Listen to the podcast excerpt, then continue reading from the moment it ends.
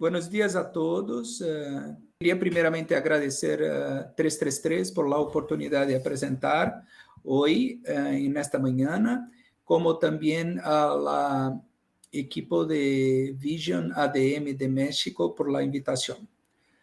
Eu me chamo Fábio Catunda, eu sou diretor comercial de desenvolvimento para o setor de cerdos de Vision ADM. O tema da apresentação de hoje é sobre a importância do creep feeding e seu impacto sobre o desempenho de los cerdos a mercado. Uh, vamos começar, uh, primeiramente, a apresentar a, a, minha persona. Eu sou graduado em zootecnia por la Universidade do Estado de São Paulo, tenho maestria e MBA na Universidade uh, College Dublin, tenho uma larga experiência no setor porcícola, Uh, e tive a oportunidade de trabalhar com a área de nutrição, de pré-mesclas, de aditivos, de genética e de manejo. Uh, também tive a oportunidade de viajar muito los, la, durante os 34 anos de, de experiência de trabalho. Eu vivi e trabalhei com cerdos em Norte América, em Latinoamérica, em Europa. Tive a oportunidade de trabalhar em los mercados do leste europeu, e também Ásia, incluindo China e Vietnã. Uh, tenho muito orgulho de ser membro da diretoria do Colégio Brasileiro de Nutrição Animal. Uh, vamos a apresentação de hoje apresentando os objetivos de uma produção de cerdos moderna. Uh, a porcinocultura atual tem um grande desafio que é o número de lechones em las camadas então, a nós é importante não só manejar os promédios, mas também manejar variabilidade. Não? Em, em, em, relação ao tema de nutrição, temos que ter uma nutrição que tenha enfoque em sistema imunitário, em resposta de vacuna, para diminuirmos as chances de variabilidade, resiliência de animais e enfermidades, incidências de enfermidade. Nós vamos falar muito sobre apetite, e eficiência uh, de produção para um animal de carne magra. Uh, em qualquer indústria hoje, temos que ter foco em sustentabilidade. Neste, estou eu vou um pouco falar pela parte de usos de antibióticos e de maneira responsável, eh, uso de matérias-primas de qualidade, com levando em consideração metais pesados, componentes químicos e ingredientes que possam diminuir o impacto no meio ambiente. Acima de tudo, a porcinocultura moderna tem que cuidar do lucro de nossos clientes. Quando vamos em el objetivo muito mais específico da nutrição animal, uh, principalmente na área de pós-destete, eu vou enfocar bastante em consumo não? Consumo de ingrediente que vai estimular a digestão, ou seja, mais consumo, maior digestão, que isto vai fazer com que o desenvolvimento uh, do sistema gastrointestinal se acelere, e aí estamos falando de integridade uh, intestinais, função do intestino, balanço da microbiota, da microflora, e isto todo acarretará um, boas respostas imunes e, e, e, isto se hace basicamente em dois lados. Uh, vamos apresentar que é muito importante ter ingredientes com alta digestibilidade, como também é muito, muito importante eh, ter ingredientes com alto uh, fator biológico, com alta uh, uh, proativos, eh, de uma maneira que, que são ingredientes que, además de aportar nutrientes, vão aportar imunidade. Aí sim, vamos ter a possibilidade de garantir a melhor qualidade de leite. Esta gráfica mostra muito disso. Quando estamos falando de uma de uma nutrição pré-inicial, uh, há que entender que a dieta influencia muito a microflora, que também a dieta influencia a mucosa, uma boa microflora, quando podemos uh, manipular a dieta para que, que esta seja influente para uma boa microflora e um bom desenvolvimento de mucosa, de enterócitos, de intestinos, nós vamos ter como consequência uma saúde animal. É importante pensar que nesta fase estamos fazendo nutrição não só para crescimento do lechão, mas para acelerar a máquina digestória, para fazer com que o lechão seja mais eficiente durante toda a sua vida. E isto se, se é muito claro em esta diapositiva, não? Quando pensamos que uma dieta pré-inicial eh, representa 3% do consumo da dieta de uma produção porcícola, e que quando aceleramos a ganância de peso a, a los 42 dias, com 3 quilos em melhora de ganância de peso aos 43, uh, 43 dias, isto pode representar um aumento de hasta 7 quilos e meio de peso de faena. Então, a dieta pré-inicial tem como el objetivo o aumento do peso de vida de lechão, mas muito mais aumento de uniformidade e também um objetivo de trabalhar com o sistema imune que vem do desenvolvimento del aparelho digestório. Como que então vamos vamos apresentar como que eu posso uh, ao melhorar a qualidade uh, desta eficiência da dieta pré-inicial? E isto se faz basicamente aumentando o consumo.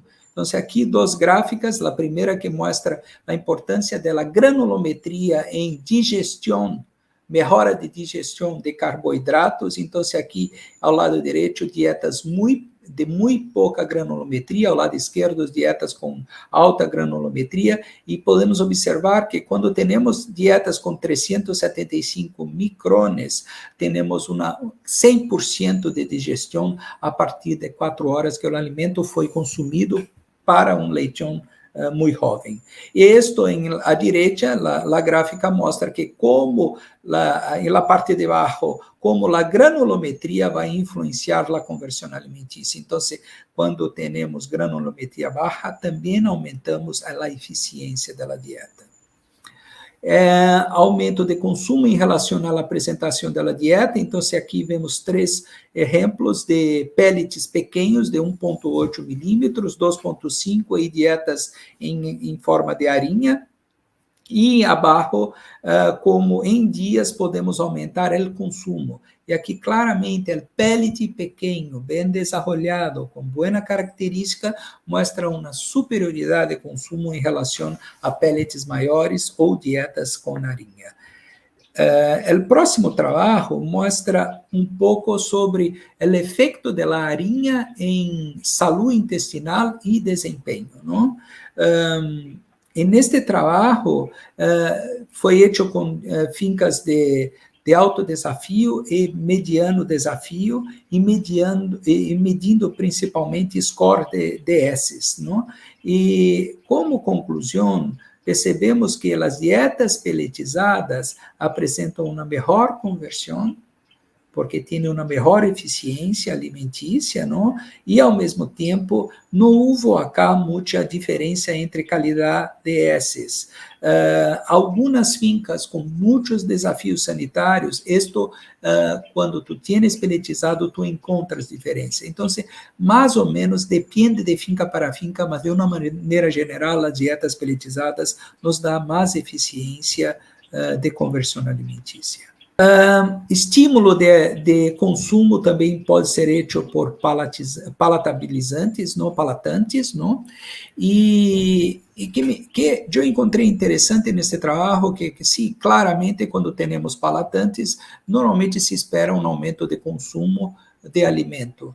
Mas interessante neste trabalho é que este trabalho mostra a relação entre palatantes e a absorção ao estímulo de glucosa em el intestino.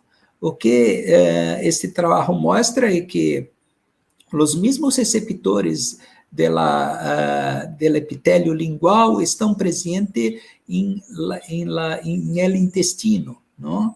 Então, quando estimulamos os animais com palatantes, estamos também nascendo uma, um potencializando transportes uh, de absorção de glucosa isto se mostra cá através da expressão gênica uh, destes receptores que aumenta. Aumentamos assim o número de receptores em el intestino para absorver glucose e aumentamos a taxa de absorção de glucose. Então, o que me parece interessante é que palatantes uh, podem ter efeito de aumento de consumo e também de aumento de eficiência de absorção de glucose a nível intestinal. Um, hablamos de ingestão, por quê? Porque um dos problemas uh, muito comuns comum em, em fincas são uh, uh, o que chamamos de anorexia transitória de lechones, que é basicamente esta fotografia que está aqui e que pode representar de 3 a 5% de los lechones destetados. São claramente lechones que não comem, e o que há que entender é que nestes casos há mais do que solo uh, atraso para crescimento, não? Estes animais que apresentam esse tipo de anorexias uh, uh, têm problemas em microbiota, têm problemas em desenvolvimento intestinal e há que ser uh, deveriam ser separados para tratamentos com dietas com maior quantidade de lipídios, com melhores quantidades de proteínas funcionais, aditivos antioxidantes, para que a recuperação seja seja hecha não só em termos de ganância de peso, mas em termos de saúde destes animais de uma maneira geral. Uh, para que sepamos como estamos de, de, em, em consumo, primeiro necessitamos estabelecer metas de consumo. ¿No? Esto, la gran mayoría de las casas nutricionales tienen las metas para el programa nutricional y ahí hacemos las metas por presupuesto, por edad, por peso inicial, peso final para cada una de las dietas, ¿no? Y la conversión esperada de cada fase. Hay tablas que también te dan la, cómo es este comportamiento en relación a lechones levianos, médios ou mais pesados. Vemos que o pressuposto cambia? De, dependendo da de, de capacidade lechón de, de, se, de consumir a dieta, a idade, etc. E há ainda tablas ainda muito mais detalhadas por rangos de, de meio quilo de peso ao destete. Mais importante que isto, ter as metas é importante. Mas mais importante é muito mais como a finca está se comportando em relação às metas, não?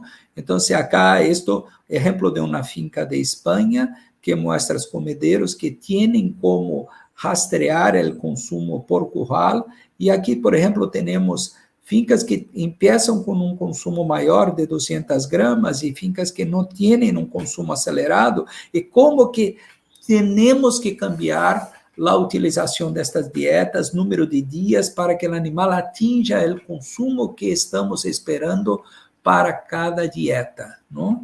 Então, isto é muito importante que tenhamos. Como fazer isto? Uh, via distribuição que deve começar em la maternidade, então, tanto com narinha como em, papilhas uh, em forma de papilhas, há que ter comedeiros em las jaulas de maternidade, e aqui esta tabla em la direita, muito mais indicando em la primeira semana pós-destete, eh, a quantidade de água em relação à la, a, la dieta, eh, em el primeiro dia, segundo, terceiro, quarto, quinto, sexto e sétimo, como hacemos a transição de uma papilha mais aquosa para mais seca, porque hay que después de siete días empezar a tener los lechones entrenados para comer só harina, ¿no? Um, outro tema que é muito importante é o espaçamento de comederos, não? Tener baia, currales, eh, papilhas em currales de lechones mais pequenos, tratar muito da higiene deste manejo da dieta e evitar o máximo que os lechones aqui um, uh, fiquem sem, sem alimento em los currales. Não? Algumas fincas têm o manejo de depois de dois dias, uh, de, desculpa, depois de duas horas, começar a alimentar, mas que não, não seja muito mais, depois do destete, no máximo em duas horas, começar a alimentar os lechones e não deixar muito, não deixar nunca esses lechones sem alimento Queria cambiar um pouco o tema e falar um pouco sobre uh, proteína, não? E que passa que para lechones é muito importante entender o comportamento da fermentação da proteína no intestino grosso, não? Uh, fermentação de proteína uh, causar todos esses tipos Uh, podem trazer todos esses tipos de componentes em intestino grosso, que normalmente são uh, tóxicos, são pró-inflamatórios, são carcinogênicos e interrompem o metabolismo celular. Então, se entender como estamos ou não facilitando uh, a fermentação, né, como diminuir esta fermentação é muito importante. Não? Um, um pouco sobre como fazer isto. Não? Então, devemos manejar principalmente proteína digestível para que, que tenhamos uh, menor fermentação destas proteínas que são patógenas e são patogênicas e causam proliferação de bactérias patogênicas.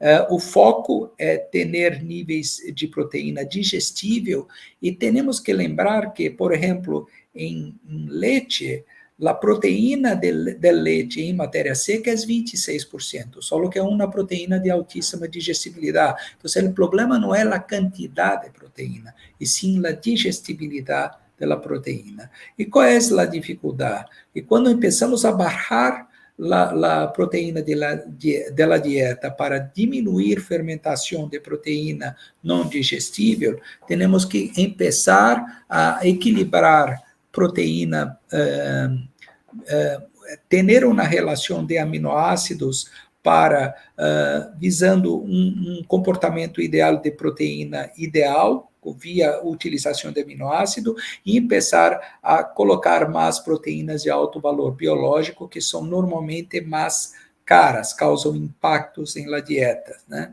E, e também há que mirar muito o equilíbrio entre desempenho e imunidade, que é isto que mostra estes, esses dois uh, ensaios, uma dieta com 21, 17 17% de proteína, baixa proteína na dieta com mais alta proteína, vira que há impacto em ganância de peso, principalmente quando tu solo, solamente baixa a proteína da dieta, quando tu las corrige com aminoácidos, además tu pones proteínas de alto valor biológico, compensamos ganância de peso e também não temos tanto impacto em resposta imunitária. O mesmo passa nesse ensaio que mostra que quando baixamos a proteína, principalmente abaixo de 19%, temos impacto em redução de ganho de peso diário, não? e principalmente temos um impacto em aumento de conversão alimentícia. O equilíbrio entre imunidade e desempenho é clave, e entre este também há o equilíbrio de preço, porque isto sim vai afetar uh, as condições de implementação da dieta. Fibra, um, muito importante para dietas pré-iniciais, o que há que entender é que é, é um alimento para a flora a bacteriana, para manipular boa flora bacteriana e também é essencial para o desenvolvimento morfológico e funcional do intestino. Não? As fibras dietéticas são carboidratos resistentes à digestão por enzimas em el intestino delgado e por isso se quedam intactas para serem uh, fomentadores, para fomentarem a proliferação de bactérias boas em intestino grosso. Não? As fibras dietéticas são também classificadas como polissacáridos não, a, amiláceos, como oligosacáridos não digestíveis, almidones resistentes, ligninas e chilanasas, e são classificadas de uma maneira muito geral em fibra dietética solúvel e insolúvel. As duas são importantes. O equilíbrio, dependendo da fase do, animal e a quantidade de elas, é importante para a saúde intestinal. E é isto que mostra esta, esta gráfica. Não? Então, aqui nós temos fibras solúveis, não? que que te dão, qual é a, vantagem da fibra solúvel? Altamente fermentável, que vai ter, aportar produção de ácidos graxos de cadeia curta, cadeia média, e são ácidos que são essenciais para a nutrição uh, da microbiota e também para energia que será absorvida a nível do intestino, não? E isto muito se privilegia la, las fibras solúveis para dietas de lechones, não?